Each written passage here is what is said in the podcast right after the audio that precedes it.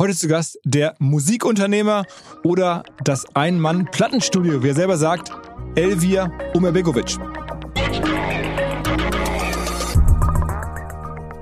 In der Selfmade-Zeit gab es die Charts nach Umsatz und äh, dann haben wir irgendwann mit Deluxe-Boxen gearbeitet und unsere Fanbases waren halt, oder waren, also verschiedenen Künstler, die waren emotional viel stärker engagiert bei unseren Künstlern und die haben dann halt sich die Special-Boxen gekauft und die haben einen Wert gehabt, keine Ahnung, von fünf Alben. Ne, das war ein Hack damals. Heute, heute versuchen die Leute natürlich wahrscheinlich viral zu gehen, in Anführungsstrichen, und machen sich oft dabei auch ein bisschen zum Affen, in meinen Augen, ähm, weil das nicht unbedingt der Kunst entspricht, ähm, oftmals. Aber natürlich denken alle, du musst jetzt TikTok machen oder du musst jetzt XY machen. Ich bin der Meinung, wenn du Substanz, also wenn du substanzielle Kunst machst, dann musst du das trotzdem dem, dem, der CI dieses Künstlers gerecht vermarkten. Weißt du? Und dann ist es halt nicht cool, wenn, keine Ahnung, Herbert Grönemeyer irgendwie jetzt Fun-Videos auf TikTok macht. Let's go! Go! go! Herzlich willkommen beim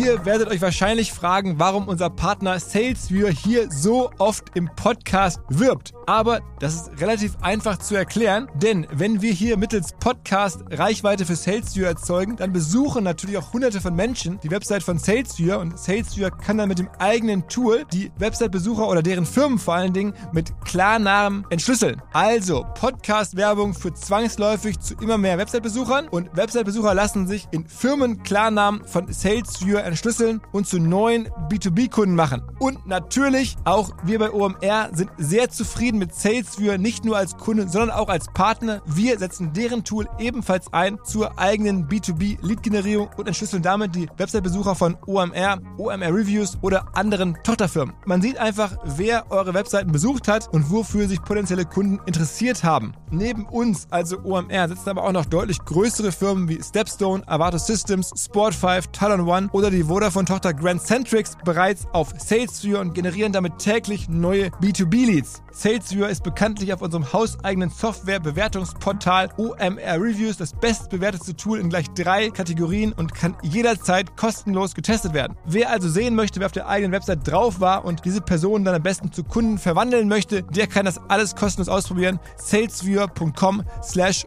OMR. Zurück zum Podcast.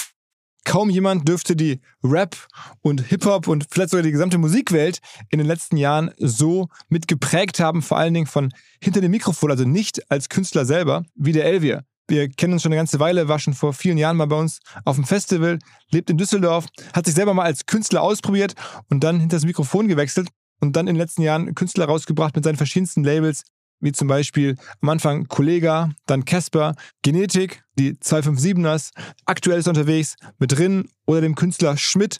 Alles Leute, die er entdeckt hat, die er entwickelt hat und mit denen er heutzutage auch verschiedenste andere Unternehmungen aufgebaut hat. Darüber haben wir gesprochen, wie er generell die Branche gerade sieht, sein Blick auf die großen Plattformen, auf TikTok, auf Spotify, auf die Zukunft von Musik. Natürlich habe ich auch versucht, alle Arten von Zahlen von ihm zu bekommen. Das Ganze wurde jedenfalls aufgezeichnet auf dem Spotify All Ears Event vor einigen Tagen in Berlin und damit jetzt direkt rein ins Bühnengespräch mit Elvia. Dankeschön. Danke, dass ihr sozusagen dieses äh, Studio hier für uns freigemacht habt. Mehr oder weniger ist es ja hier unter uns. Ne? Wir sind ja jetzt im ganz kleinen Kreis. Ähm, also wer uns jetzt hier hört, wir sitzen in Berlin auf einem Spotify-Event und ähm, haben hier ganz starkes Gegenprogramm. Das heißt, wir machen jetzt hier einen Podcast für uns und unsere engsten Freunde hier in der Halle. Ähm, wir haben wenige enge Freunde hier.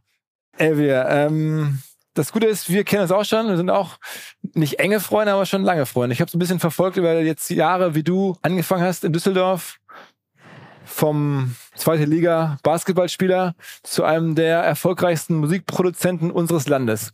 Wie ging's los? Boah, gute Frage. Ähm, das ging los mit ähm, eigentlich ging es vor der Gründung los und zwar ähm, damals ein guter Freund von mir, äh, Philipp Dammann, ähm, der war äh, Teil von Kreuzfeld und Jakob, einer deutschen Hip-Hop-Formation. Und wir haben uns kennengelernt außerhalb des Musikkontexts und haben ähm, und er war damals erfolgreich mit seiner Gruppe und hat mir Deutschrap eigentlich gezeigt. Weil zu dem Zeitpunkt habe ich mit Deutschrap nichts zu tun gehabt und habe mir einfach, äh, also das, was im Fernsehen lief, hier aus Hamburg, Fünf Sterne Deluxe und dein Kollege das Bo und so weiter. das fand ich damals irgendwie nicht so sexy. Was? Ja, das, das war halt irgendwie alles zu weich gespült für mich äh, und ich habe halt eigentlich kannte nur amerikanischen Rap. Ne? Und ähm, dann habe ich sein Album gehört, weil wir uns wirklich in Real Life unabhängig davon äh, kennengelernt haben. Und dann habe ich gedacht, boah, das ist echt super gut. Hätte nicht gedacht, dass die Deutschen auch gute Rap-Alben hinbekommen. Und dann war der irgendwie Vorgruppe bei Herbert Grönemeyer damals auf der Tour, auf der Mensch-Tour. Ähm, und dann bin ich da mal mitgegangen und dann habe ich halt gesehen, die ganzen Rapper, die kiffen und äh, sind sehr unorganisiert. Und ähm, ja, habe ich dann habe ich mir irgendwann gedacht, Musik gefällt mir oder ich habe irgendwie ein Gefühl. Dann warst du eine Weile selber Rapper, ne? Ich war, ja, also das ist witzig. Ähm, ich hatte ja zwei Künstler relativ früh, die noch, also sehr jung waren zu dem Zeitpunkt, und zwar Favorite und Kollega. Die waren 17 und 18 und das waren schon früh sehr polarisierende Künstler. Und die waren halt, ich sag jetzt mal nicht noch kleine Jungs, aber die waren halt noch sehr jung. Und ich war damals, glaube ich, 25 und die Hip-Hop-Szene war sehr aggressiv und, ne, also nicht, dass sie das nicht heute teilweise auch noch ist, aber da war auf jeden Fall immer so auch gewisses Konfliktpotenzial. Und dadurch, dass meine Jungs so polarisiert haben, habe ich eigentlich nach außen signalisiert, hey, die stehen hier nicht alleine. Ich bin auch noch da. Und ich war halt jetzt körperlich einfach äh, jemand, aber hast auch Musik gemacht, also selber als ja, das Künstler. meine ich ja damit. Ich habe mich quasi dann da kurzfristig, also nur ganz am Anfang, eingebaut, um mich eigentlich schützend vor die Künstler zu stellen. Und dein damaliger Partner, der Philipp Dammann, der ist heute, glaube ich, irgendwie Orthopäde oder so, ne? Nee, der ist äh, Professor der Neurochirurgie. Oder so. Ja, okay. ja. Also, dass der hat einen anderen Weg gewählt, aber ihr wart damals so gemeinsam unterwegs und dann Genau. ähm, bist du anders abgebogen. Äh, was war denn der Durchbruch? War das dann ein Kollege, dass der dann immer größer wurde und du sozusagen ihn entdeckt hattest? Ja, also ich habe alle Künstler bei uns entdeckt und quasi als wirklich Oldschool-Plattenfirma auch wirklich gearbeitet. Ne? Also das heißt, die Musik und die Produzenten, also alles mit beeinflusst, die Vermarktung, die Videoproduktion, die Bewerbung, alles, was man sich so vorstellen kann. Und dann habe ich, glaube ich, fünf oder sechs Kollega-Alben veröffentlicht, bevor dann der erste große kommerzielle Durchbruch kam. Und der kam tatsächlich, wir haben 2005 die erste Platte veröffentlicht und der richtig erste groß, also Riesenerfolg, wenn du so magst, der kam erst 2012. Das heißt also, wir haben sieben Jahre das Geschäft gelernt und in der Zeit viele Platten veröffentlicht und viele Künstler von null aufgebaut. Und äh, Kollege hat dann aber zum ersten Mal so in der Startup-Sprache war dein erster großer Exit, deine erste große Company, die richtig geflogen ist. Genau. Könnte man so sagen. Und dann ist es immer so, ihr teilt euch dann die Umsätze. Also ein bisschen so Revenue Sharing, würde man sagen. Genau. Und das ist auch für den vollkommen okay, weil ich meine, du, er ist ja der Künstler, du bist im Hintergrund, aber naja, das du kannst dir das, wenn du jetzt das, das gilt für alle Künstler, wenn du jetzt Startup-Business äh, als Vergleich nimmst, dann finanziere ich das ganze Startup. Das heißt also, ich sorge dafür, dass der Künstler genug Geld zum Leben hat, aber ich finanziere auch seine gesamte Produktion, alle Kosten, die anfallen, früher, ne, also das heißt früher, ich sag mal, wenn jetzt ein Musikvideo gedreht wurde und wir haben für Kollegen teilweise auch Videos für 100.000 Euro gedreht, äh, dann habe ich die bezahlt. und wovon? Ich meine, damals hattest du ja jetzt auch noch nicht so die Einkünfte. Genau, ja. Ich habe angefangen mit relativ wenig Startkapital tatsächlich. Es waren circa 20.000 Euro, die ich hatte. Und als ich dann gegründet habe, haben wir halt, wie man so schön sagt, gehustelt, haben halt mit kleineren Produktionen gearbeitet, mit kleineren Produzenten. Und dann haben wir unseren Erfolg gesteigert und ich habe halt da die Einnahmen jeder Platte, die veröffentlicht wurde, also von allen Künstlern, ich hatte ja mehrere Künstler, immer wieder in die Company gesteckt und quasi so finanziert. Aber es war immer schon dein Ziel, Musikproduzent zu werden. Du wusstest all Ja, dieses. ich bin gar kein Musikproduzent, ich bin auch kein Manager, so wie gerade im Intro. Ich bin eigentlich, ist schwer zu erklären, ich weiß. Weil du Ähm, bist eine Ein-Mann-Plattenfirma. genau, ich bin die personifizierte Plattenfirma. Aber äh, das, sag mal, mehrere Jahre durchzuhalten und dieses etwas ungewöhnliche Berufsbild anzustreben, das ist ja jetzt ja nicht normal. Also Ja, das ist auch nicht normal. Das ist nicht normal. Ähm, ich wusste ja auch gar nicht, worauf ich mich einlasse. Das war wahrscheinlich wie so oft sehr gut. Äh, ich habe Musik. Ich bin einfach, ich liebe einfach Musik. Und ich habe das nicht mit dem Ziel eines Exits oder mit irgendwie am, am Reißbrett geplant, okay, so komme ich von A bis Z und dann verkaufe ich. Ne? Äh, bei mir war das eher so, dass ich das, was wir gemacht haben, einfach persönlich gut fand. Und ja. Was und war so der hat's nächste ja- Künstler? Also, dann hast du das Label gebaut, also damals so drumherum, Genau, ich habe die Labelstruktur geschaffen. Die bestand, äh, das war nicht so, das war nicht so schwer, weil die bestand die ersten Jahre nur aus mir.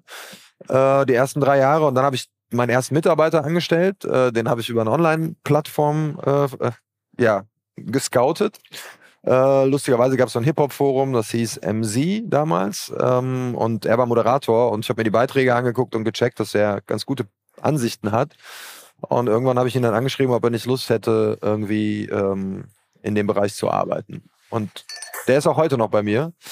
Und äh, ja, und dann habe ich nach und nach Künstler unter Vertrag genommen, Produzenten unter Vertrag genommen. Ein Produzent ist ja in der Regel derjenige, der die Musik produziert und der Künstler, der singt, rappt oder wie auch immer, auf und das das, Instrumental. dann ranwachsen lassen. Ich glaube, zu Hochzeiten waren es dann so schon vier große Namen, die du gemanagt hast. Also Kollege war einer davon, Ja. Casper war ein anderer.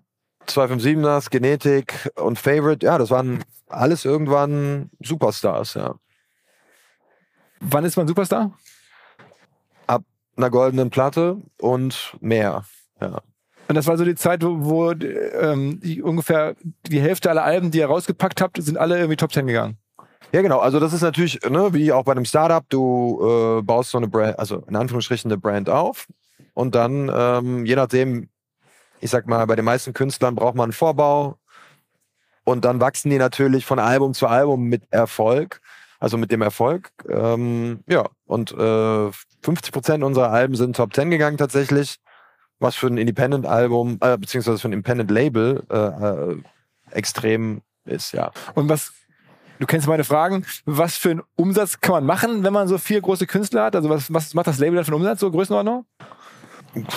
Das ist super unterschiedlich. Das kommt darauf an, ähm, Wenn, wenn, die alle jetzt auf sagen, Tour sind, sagen wir so im besten Jahr, wenn die alle auf Tour sind, wenn die alle Alben rausbringen. ich glaube, wir haben mit Selfmade Records irgendwann mal so knapp 20 Millionen umgesetzt, ja. Und das ist dann aber sozusagen 100 Prozent, davon geht dann ein Teil an dich und ein Teil an die Künstler. Genau, ja, jeder kriegt seine Anteile. Und ne? die Anteile sind dann so 80 Prozent bei denen und und 20 bei dir oder 50-50? das kommt oft, das kommt, ja, das im Live-Bereich ist das ungefähr so, ne? Dann gibt es halt noch Merchandise und dann gibt es halt eben auch den Tonträgerbereich oder den Rechtebereich. Und da sind die, ähm, da sind die Splits unterschiedlich. Okay.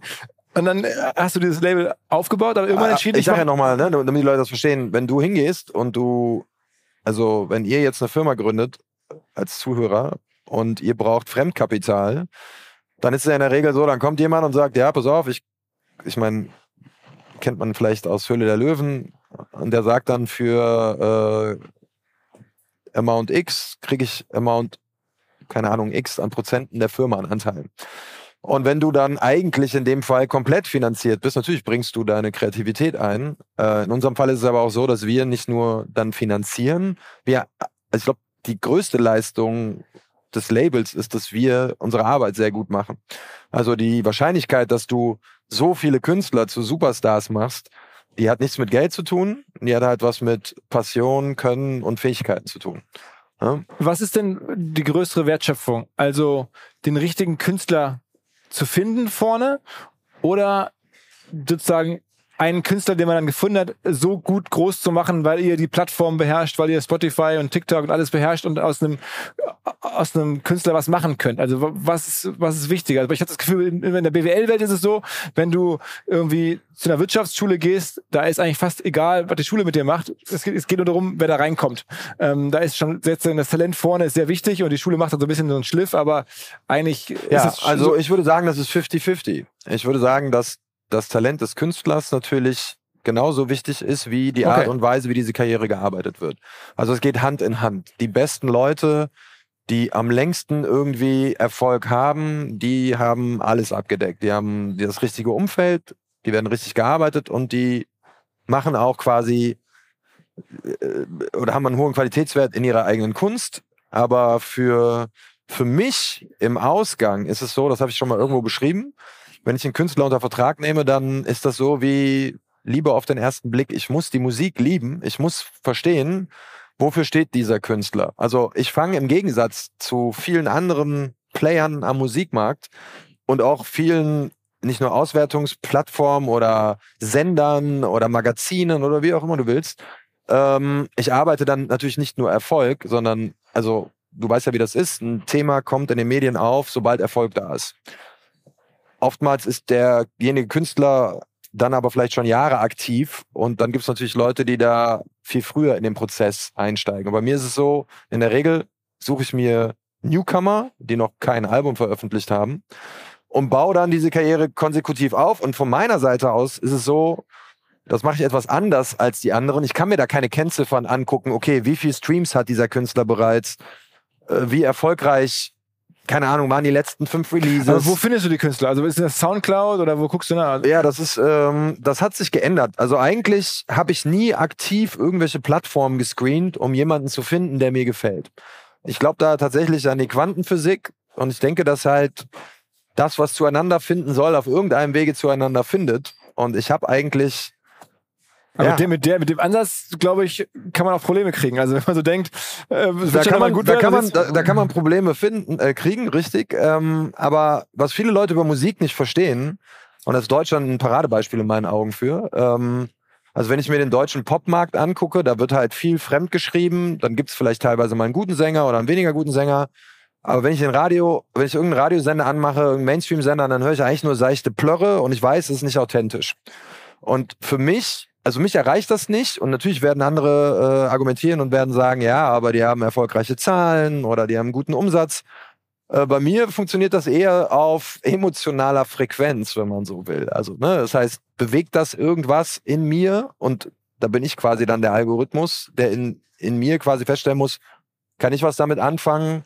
Will ich das arbeiten? Und setze ich da jetzt Geld und Zeit in die Zukunft, weil ich weiß nicht, ob der Künstler erfolgreich wird oder nicht. Ähm, heute habe ich das Glück, dass ich nicht mehr für Geld arbeiten muss, sondern dass ich quasi, ich habe das früher auch schon gemacht, immer nur Künstler unter Vertrag genommen, die mir gefallen haben. Aber jetzt ist natürlich so, ich kann das freier arbeiten, ich kann das kompromissfreier arbeiten und ich ähm, muss jetzt nicht zwingend, keine Ahnung, Amount, also ich habe jetzt keinen CFO bei mir sitzen, der sagt, Elvia, dein Ziel dieses Jahr sind äh, 5 Millionen Euro oder so. Das war auch, als ich die erste Kooperation mit Universal ähm, eingegangen bin.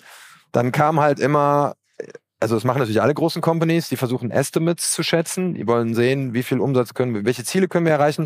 Und dann haben sich halt die Wirtschaftsleute mit mir zusammengesetzt und haben gesagt, ja, was glaubst du, wie viel Umsatz machen wir hier? Was glaubst du, wie viel Umsatz machen wir da? Und ich habe dann eigentlich jedes Mal gesagt, äh, keine Ahnung, werden wir sehen.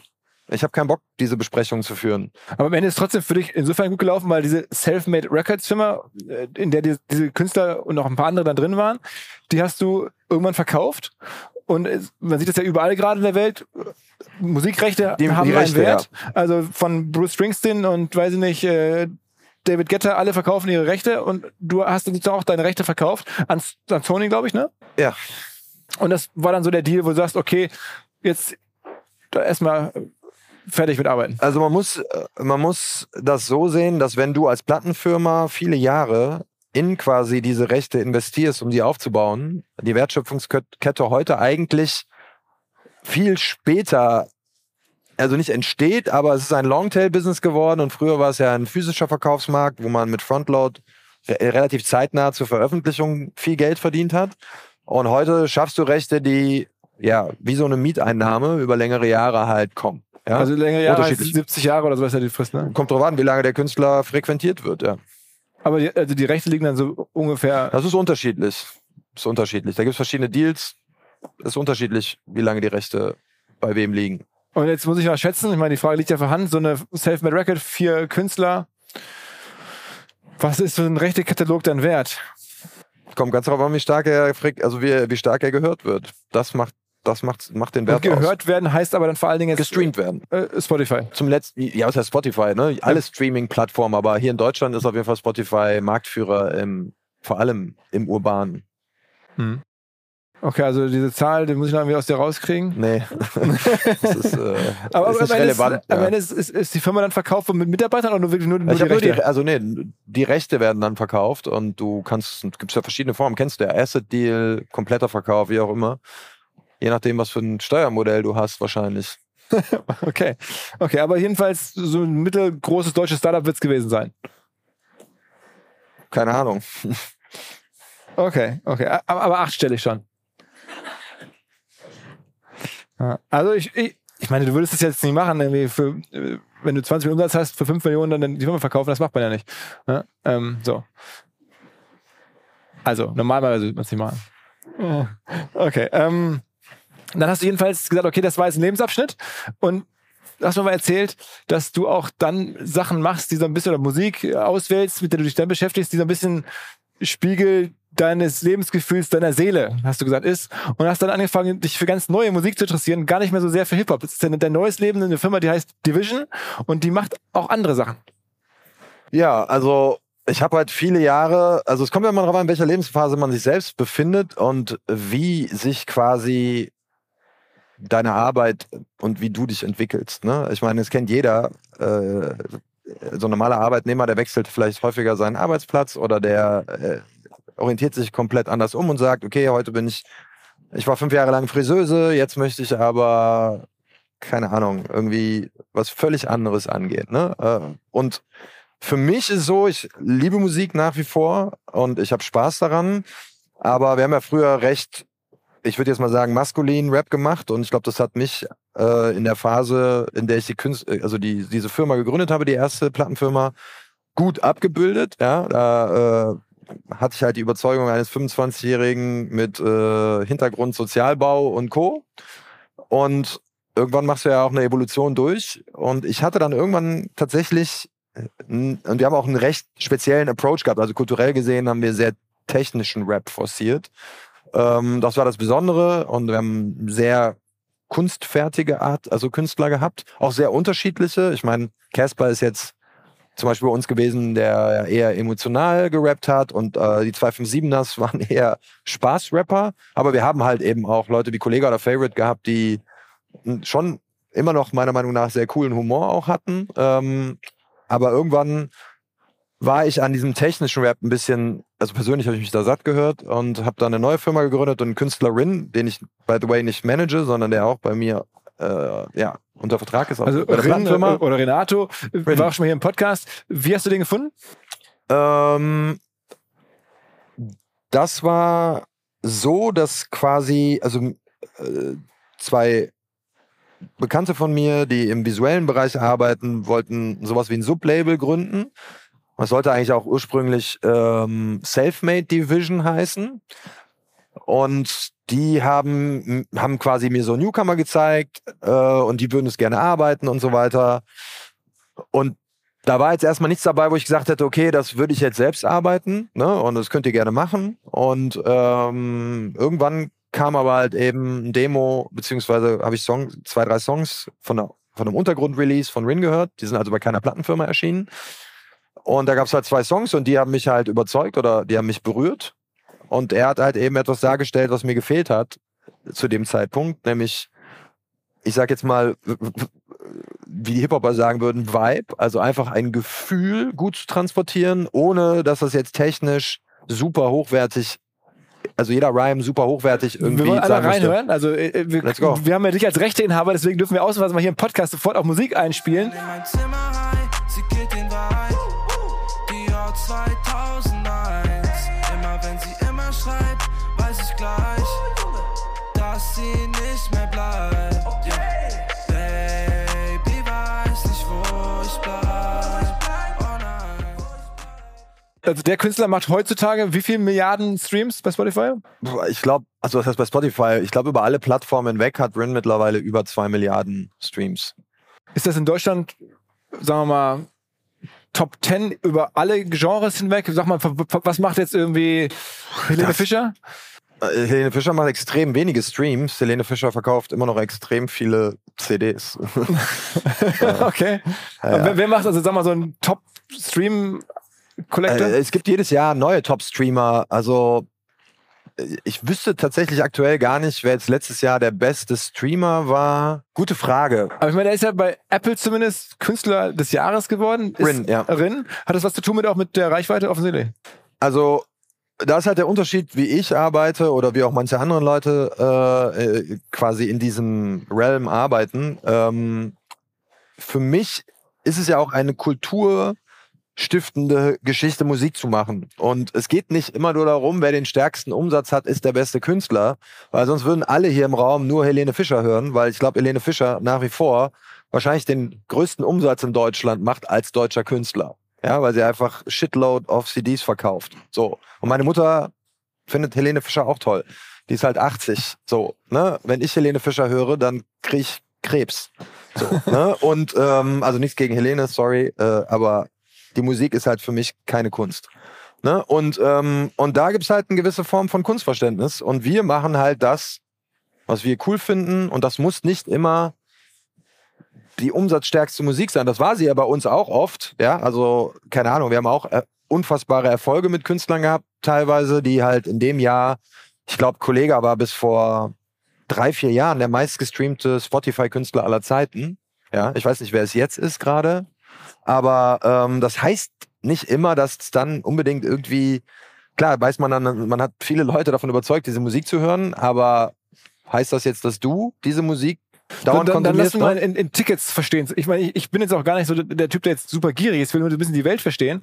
Ähm, äh, um halt auch, wie viele Menschen sind am Ende Fans? Wahrscheinlich ist doch die Zahl der Streams total falsch, weil man ja dann auch einen Song häufiger hört, dann ist es, aber vielleicht ist die härtere Währung einfach Tickets. Wenn jetzt äh, Rin auf Tour geht, wie viel Tickets verkauft er?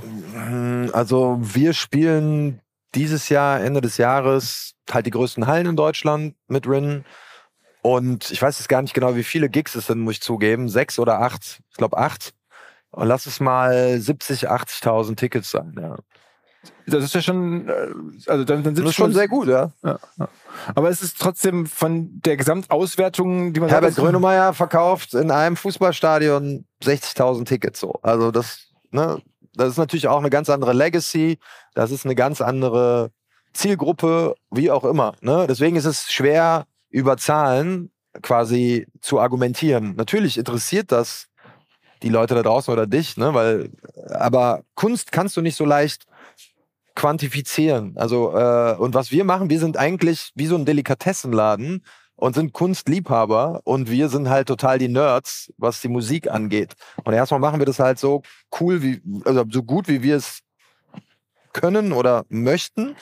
Und dann ist eigentlich, also wir versuchen nicht irgendwie Musik zu tailern und überlegen uns vorher, hoffentlich erreichen wir damit jetzt, keine Ahnung, Zielgruppe 12 bis 16, weil die hören gerade XY auf TikTok.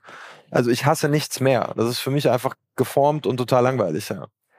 Wird denn bei Spotify zum Beispiel viel, ich meine, viel manipuliert, viel sozusagen gemacht, um halt dort äh, doch höhere Zahlen sich irgendwie zu organisieren oder bei TikTok, um irgendwas Neues zu pushen, muss man ja schon sozusagen die Möglichkeit der Plattform. Ja gut, manipulieren ist jetzt ein schwieriges Wort.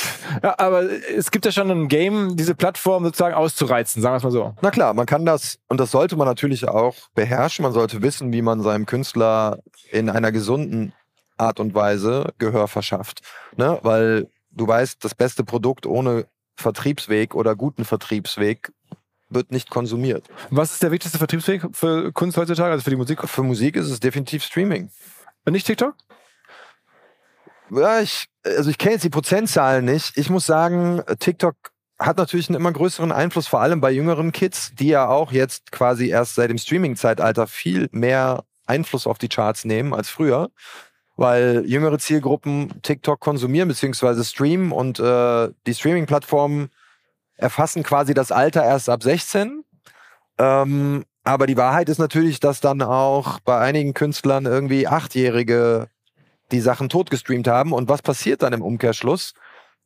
Die Wahrnehmung da draußen, also ich sage jetzt mal, ein Künstler, der super junges Publikum hat, wird sehr stark gestreamt und die Wahrnehmung draußen ist dann auch, das ist ja der Top-Rapper derzeit. Aber wenn du dann irgendwie einen 16-Jährigen oder 18-Jährigen fragst, ey, ist das jetzt irgendwie bei euch, also, ne, äh, der wichtigste Rapper, wenn du so magst, dann werden da viele sagen, nee, keine Ahnung, wir hören eigentlich nur die Kinder. So, weißt du? Und das ist halt wieder, also, äh, also hat eine viel jüngere und damit natürlich auch noch eine viel unausgebildete, Hörersch unausgebildete Hörerschaft im Sinne von ähm, ja, einfach Alter, altersbedingt voll den starken Einfluss auch auf die Charts gewonnen. Und natürlich auch über den Konsum von TikTok natürlich. Aber in den Altersgruppen, äh, ja, für die Musik interessiere ich mich nicht. Gibt es denn einen, so einen Hack, der vielleicht schon nicht mehr funktioniert, den du mal so beispielhaft erklären kannst, was so gemacht wurde, was du sagst, okay, das ist eine coole Idee, die gab es vorher nicht? Ja, wir haben früher andere Rapper gedisst. das war unser Hack. Wir haben einfach, weil wir wussten, dass wir be besser Battle rappen können als die anderen, haben wir einfach, äh, haben wir einfach andere Rapper gedisst. Einfach beleidigt. Ja, was heißt beleidigt? Halt manchmal, manchmal beleidigt vielleicht in irgendeiner Form, aber eigentlich eher so ein bisschen äh, intelligenter, ne? Also mit Sprachwitz. Ja. Okay. Und haben die herausgefordert. Ja. Und noch irgendwelche technischen Sachen? Ja, technisch, also gut, in der Selfmade-Zeit, da gab es die Umsatz, äh, gab es die Charts nach Umsatz und äh, dann haben wir irgendwann mit Deluxe-Boxen gearbeitet und unsere Fanbases waren halt, oder waren, also verschiedene Künstler, die waren emotional viel stärker engagiert bei unseren Künstlern und die haben dann halt sich die Special-Boxen gekauft und die haben einen Wert gehabt, keine Ahnung, von fünf Alben wenn du so magst. Und gewertet wurden dann bei der GfK wahrscheinlich vier Alben. Und dann hast du mit einem Verkauf und die hast du dann auch schon im Vorverkauf verkauft und am, am, am Release-Tag wurden diese Umsätze gewertet. Ne, das war ein Hack damals. Heute, heute versuchen die Leute natürlich wahrscheinlich viral zu gehen, in Anführungsstrichen, und machen sich oft dabei auch ein bisschen zum Affen, in meinen Augen, ähm, weil das nicht unbedingt der Kunst entspricht, ähm, oftmals. Aber natürlich denken alle, du musst jetzt TikTok machen oder du musst jetzt XY machen. Ich bin der Meinung, wenn du Substanz, also wenn du substanzielle Kunst machst, dann musst du das trotzdem dem, dem, der CI dieses Künstlers gerecht vermarkten. Weißt du? Und dann ist es halt nicht cool, wenn, keine Ahnung, Herbert Grönemeyer irgendwie jetzt Fun-Videos auf TikTok macht. So.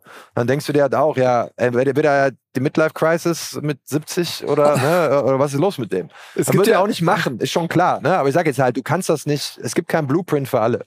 Ähm, äh, gibt es bei dir auch so eine Art Negativliste, also in der Digital- und Venture Capital Welt, da gibt es dann alle, die das machen, sagen, bei dem Künstler oder bei der Company hätte ich dabei sein können, habe ich nicht dran geglaubt, heute ist es Airbnb oder so. Ähm, hast du auch so ein, zwei Künstler, die man vielleicht kennt, wo das, da habe ich nicht dran geglaubt, aber die sind groß geworden? Nee, bei mir nicht direkt, aber ich habe zu, zu, ich sag jetzt mal, Zeiten, wo Künstler schon erfolgreicher waren, die, also dass sie sich an mich gewandt haben und quasi den Wunsch hatten, dass ich sie arbeite.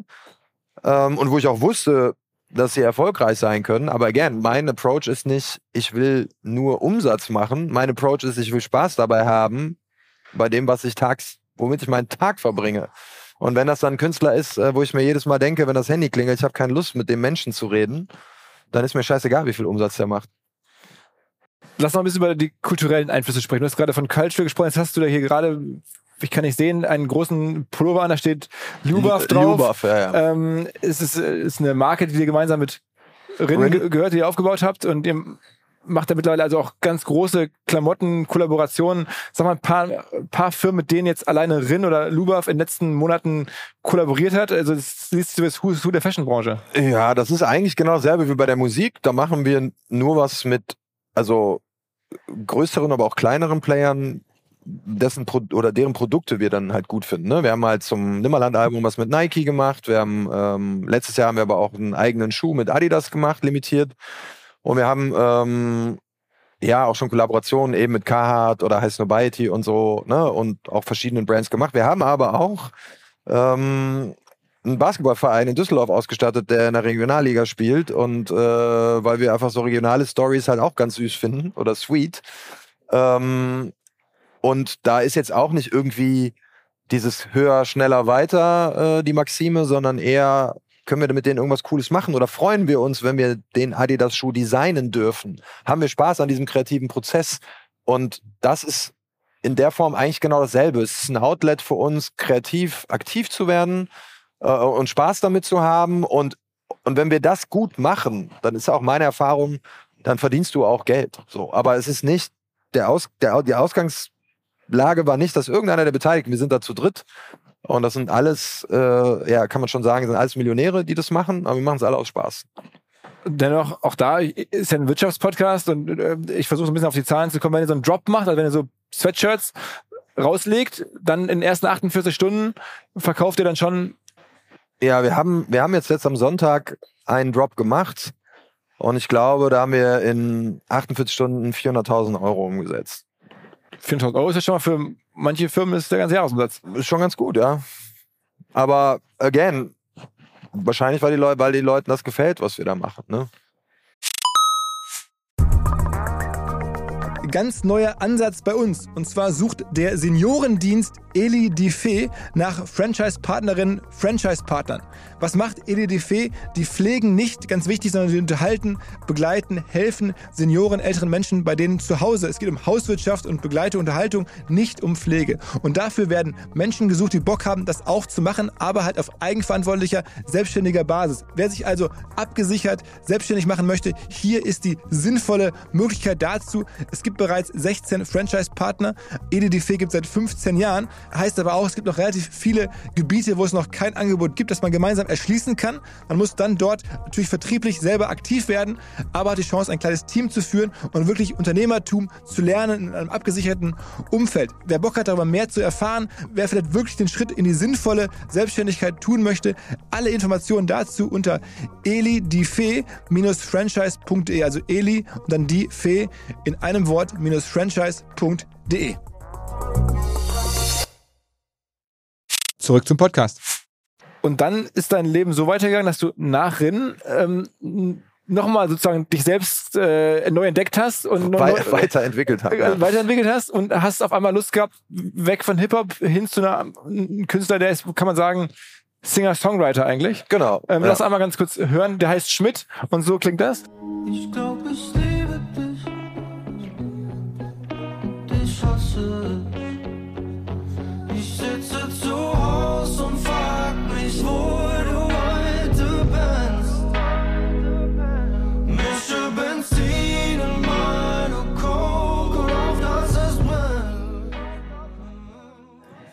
Wo hast du den Schmidt äh, gefunden?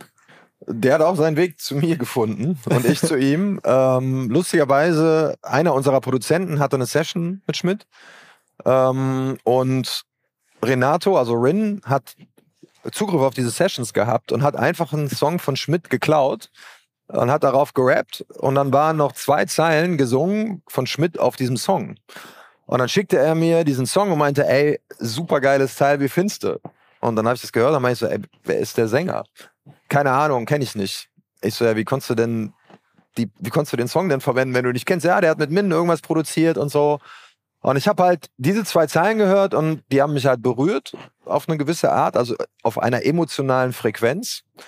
Ähm, und dann habe ich halt, hat mich das nicht losgelassen, dann habe ich den, äh, äh, also habe ich Rin nochmal herumgebeten, äh, bitte rauszufinden, wer das ist. Und er rief mich dann später an, ja, der heißt Schmidt mit Y. Und dann habe ich den gegoogelt und zu dem Zeitpunkt gab es nichts zu Schmidt online, weil der noch nicht wirklich aktiv war. Und ähm, ja, dann habe ich irgendwann ähm, lustigerweise, ich glaube, dann hat uns Moses Pelham besucht, auch ein ehemaliger. Moses Pelham, also der Moses Pelham. Ja, ja, der hat uns aus, aus Rödelheim. Ja, genau. lustigerweise gar nicht mehr im Musikbusiness aktiv, mit dem Chef von, der, Chef von der Sony, weil Moses scheinbar äh, ein Fan von einem meiner Produzenten ist, Alexis Troy. Und dann haben die uns in Düsseldorf besucht und dann ähm, hatte irgendwie Moses noch einen Song von Schmidt in seiner Playlist. Und also es, es sind Songs erschienen und ich habe die dann auch zwischenzeitlich gehört. Und dann habe ich quasi genau in der Session, das war so ein Tag später oder zwei Tage später, das war ein Zufall, habe ich dann auch den Chef von der Sony gefragt, äh, ne, ob er denn irgendwas über ihn weiß und so weiter. Und dann habe ich halt den Kontakt zu Schmidt bekommen und habe ihn angeschrieben. Und ich habe ihm gesagt, dass ich halt, also er wusste, wer ich bin durch meine Künstler, aber also wir haben natürlich vor, also nicht groß Quatsch, sondern gesagt, lass uns mal treffen und sprechen. Und dann kam er nach Düsseldorf, auch relativ zeitnah. Und dann hat er mir äh, tatsächlich auch die Skizze von Ich wünschte, du wärst verloren, was hier gerade eingespielt wurde, gezeigt, also beziehungsweise geschickt vorab. Und ich habe tatsächlich geweint, als ich diese Songs gehört habe. Ähm, bei mir im Büro. Und das Witzige war, dass ich gedacht habe, fuck, bin ich gerade traurig, bin ich depressiv, wieso weine ich? Es waren zwei Songs, äh, andere war Taximann und dann habe ich halt irgendwie lustigerweise zwei, drei meiner Kontakte, die einen guten Musikgeschmack haben, aber eigentlich gar nicht aus meinem Umfeld stammen, also musikalisch, sondern alles querbeet hören. Und hab, hab denen die Songs geschickt und hab gefragt, äh, wie findet ihr die? Also ohne irgendwie ähm, vorab denen mitzuteilen, wie das auf mich gewirkt hat. Und die haben sich alle bei mir gemeldet und meinen, krass, ich habe geweint. Ne? Und es war quasi eine Frequenz, die Schmidt trifft. Das habe ich bei deutscher Musik selten gehabt. Tatsächlich, als ich auf der Mensch-Tour bei Herbert Grönemeyer dabei war, irgendwie, also als mein Freund Philipp Vorgruppe war, ähm, hatte er den Song an seine verstorbene Frau und dann haben irgendwie 70.000 Leute den mitgesungen und ähm, das war auch so ein Moment, wo dir die Tränen kamen, aber das habe ich in deutscher Musik viel zu selten erlebt. Und bei Julian war das halt ganz extrem. Ne? Und ähm, ja, aber also es war jetzt nicht der Indikator. Ich wusste natürlich, dass die Musik gut ist, aber es war gut zu wissen, dass es auch anderen Menschen dabei so ergeht. Ähm, ja, und dann ähm, habe ich mich in die Musik verliebt und wir haben uns gut verstanden. Und dann habe ich gesagt, wir machen das jetzt zusammen. Und dann habt ihr den Deal ausgemacht. Genau. Die, den, den, den, die Teilung der Rechte quasi über die verschiedenen Kategorien hinweg. Genau. Heute, um wieder mal. Und ich habe dann, keine Ahnung, quasi genauso wie sonst auch immer erstmal mit ihm ausgemacht, wo wollen wir eigentlich hin und weil das Album stand noch gar nicht und ich kann immer nur Musik arbeiten, die ich auch wirklich fühle und verstehe, weil ich auch in den kreativen Prozess mit eingreife. Aber dadurch, dass ich natürlich lernen musste, wie ich diese Künstler groß mache, äh, musste ich ja auch den finanziellen bzw. den Business-Part lernen. Und ähm, sonst kann ich diese Künstler nicht fördern. Und Wie hast du denn Schmidt jetzt groß, also groß bekommen? Mittlerweile hat er, ist er bei Instagram 100.000 Follower, ist er bei, verkauft auch Tickets, ich glaube 60.000 oder sowas macht er der Tour? Ja, also das Besondere bei Julian ist, ähm, dadurch, dass er ein neues, also er ist, ähm, ist natürlich schwer, das so zu sagen, ja, aber er ha- schafft sowas wie eine eigene Nische, ja, also so einen Künstler wie ihn gab es vorher in Deutschland nicht.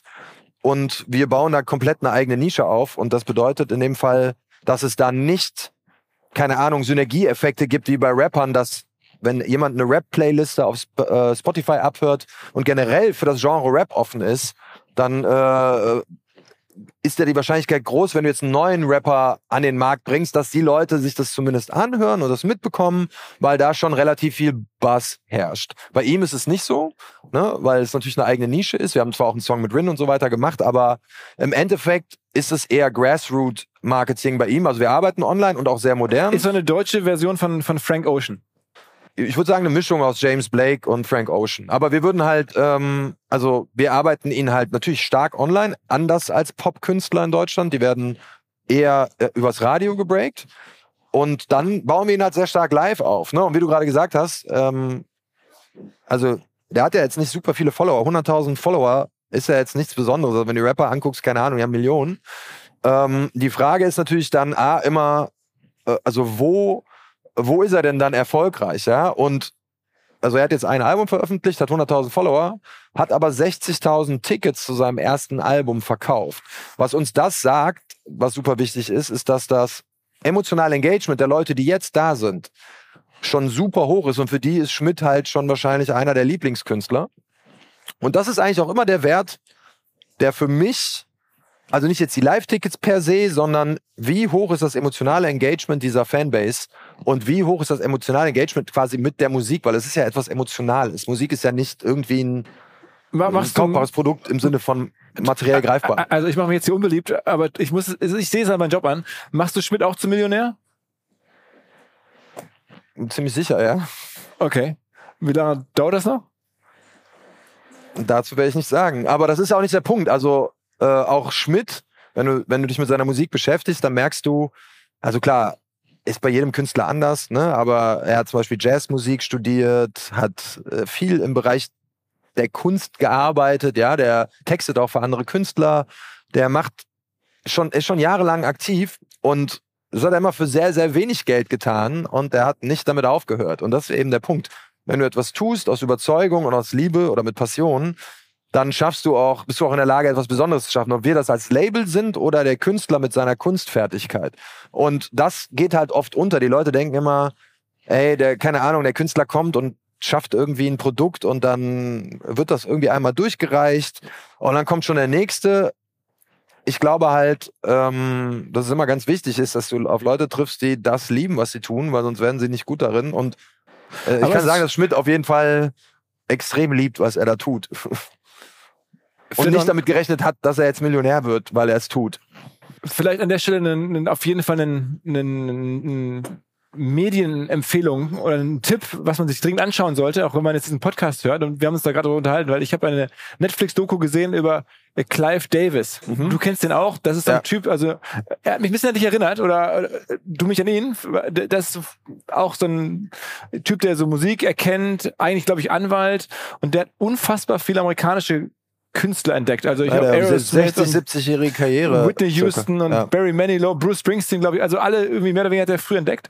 Ist das so für dich auch so ein Typ, der eine Inspiration ist? Ist ja auf jeden Fall. Also ist jetzt nicht, dass ich nach dem irgendwas hätte tailern können, aber ich gehe davon aus, dass der einfach auch ein besonderes Verhältnis zur Musik hat, ne? Und dass er auch eben die Antennen dafür hat und ähm, Dinge auf ihre Art und Weise erkennen. Und ich meine, der Unterschied ist ja jetzt, ne, wenn du Schmidt hörst, dann ist das ja eine sehr starke emotionale, aber auch Schmerzfrequenz.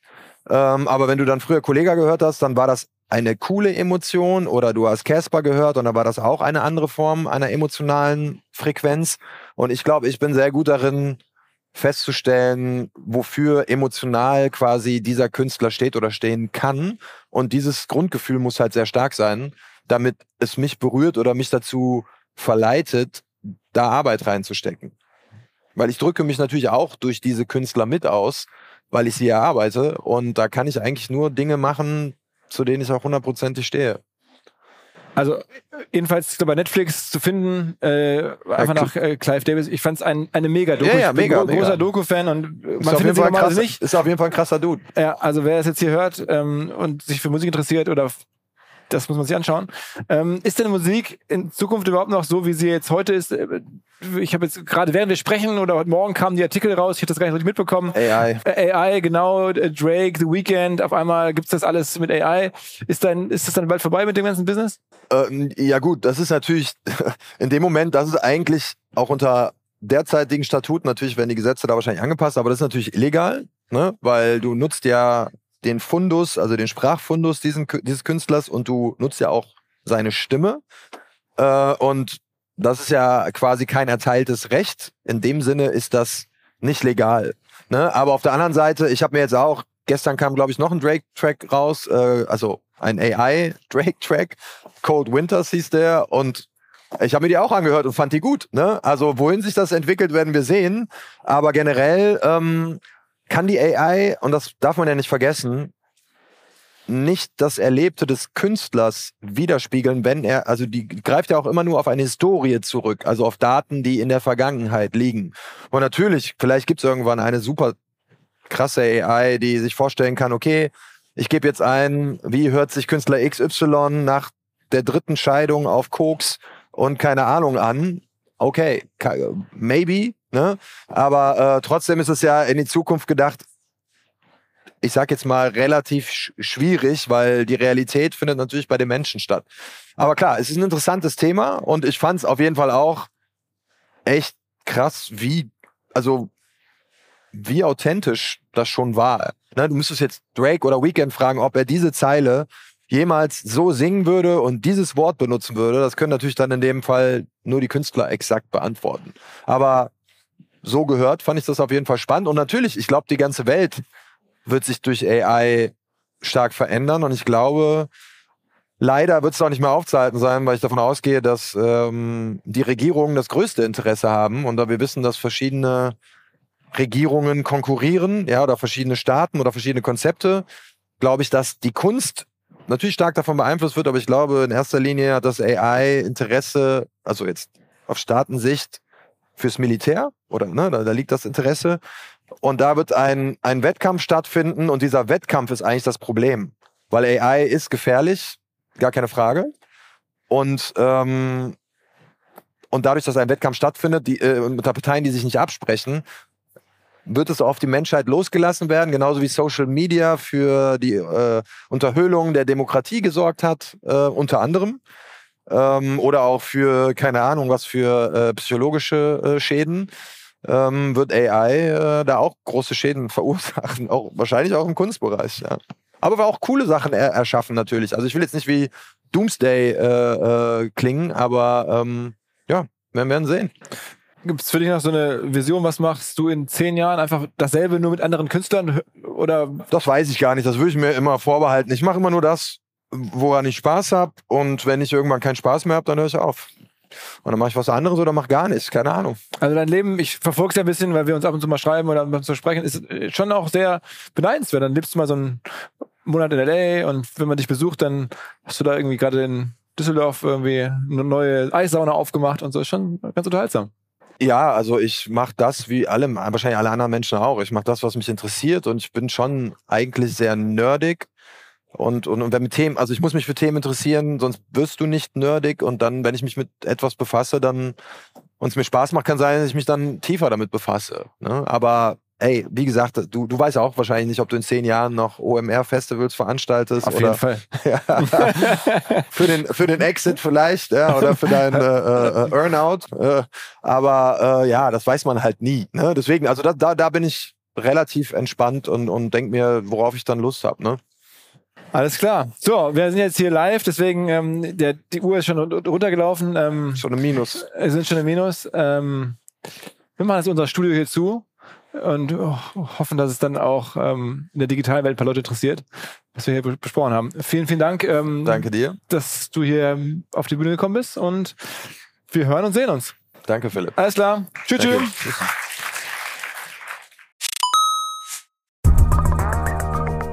Was ich bei der Arbeit mit am liebsten mag, wie ich auch hier unsere Firma versuche voranzubringen, ist vor allen Dingen durch Gespräche mit Menschen am sprichwörtlichen Watercooler, also am Wasserspender. Und tatsächlich, es gibt jetzt einen bei uns im Büro, es gibt vor allen Dingen einen Partner dafür, die Firma Fresh at Work. Fresh at Work rüstet Firmen aus mit Kaffeemaschinen und Wassersystemen. Das ist generell ihr Konzept. Sie machen das insbesondere im B2B-Bereich und zwar ziemlich einzigartig. Ein einfaches, rundum sorglos Paket, ehrlich, ohne versteckten Kosten und mit einer fairen Abrechnung. Im Preis inbegriffen bei Fresh at Work sind zum Beispiel alle Geräte, dann ein garantierter Service, je nach Verbrauchsmenge natürlich und natürlich Ersatzverschleißteile, sogar Kaffeebohnen, Kakaopulver, Installation, Lieferung. All das gibt's im Abo-Paket mit Fresh at Work ohne Vertragsbindung. Wer es ausprobieren möchte, es gibt jetzt auch für Hörerinnen und Hörer des Podcasts einen 10% Rabatt auf den monatlichen Tarif bis Anfang Mai. Gilt der. Alle Infos unter freshatwork.de slash omr fresh at work ist ein Wort und at, also die Buchstaben at fresh at work.de slash omr.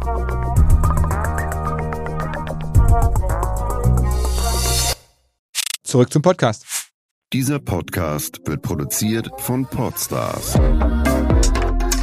bei OMR.